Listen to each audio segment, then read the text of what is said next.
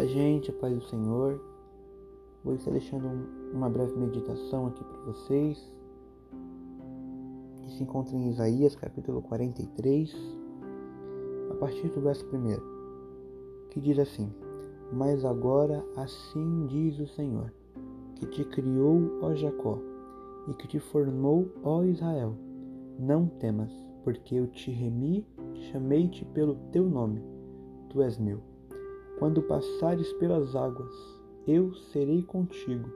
Quando pelos rios, eles não te submergirão.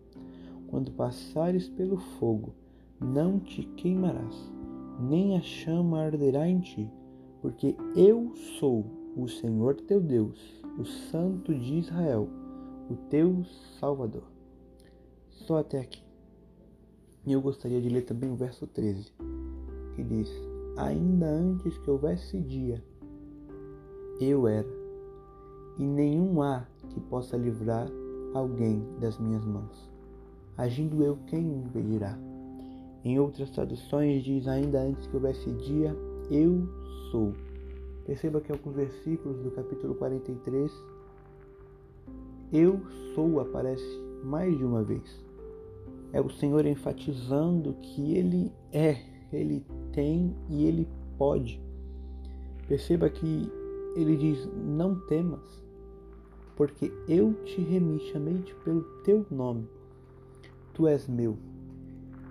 E esse versículo eu quero deixar para a meditação de todos vocês, porque o Senhor fala muito forte conosco aqui. Quando passares pelas águas, jovem, eu serei contigo. Quando pelos rios, eles não irão te submergir. Quando passares pelo fogo, ele não vai te queimar e nem a chama vai arder sobre você, porque eu sou o Senhor, o seu Deus, Santo de Israel, o teu Salvador. Já no verso 13, como já li, diz que ainda antes que houvesse dia, ainda antes que o sol despontasse de um horizonte a outro, o Senhor já era ou seja, ele te conhece. A parte B do versículo diz que ninguém pode livrar das mãos do Senhor, e agindo ele, quem é que pode impedir? Em Jó, capítulo 42, versículo 2, diz que nenhum dos planos do Senhor podem ser frustrados. Aleluia.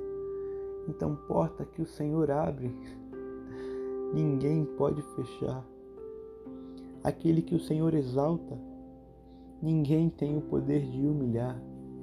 Eu quero deixar essa rápida palavra para você dizendo: creia no Senhor, pois Ele é o seu Deus, o teu Senhor, o Deus onipotente, onisciente, onipresente, Ele é o Todo-Poderoso.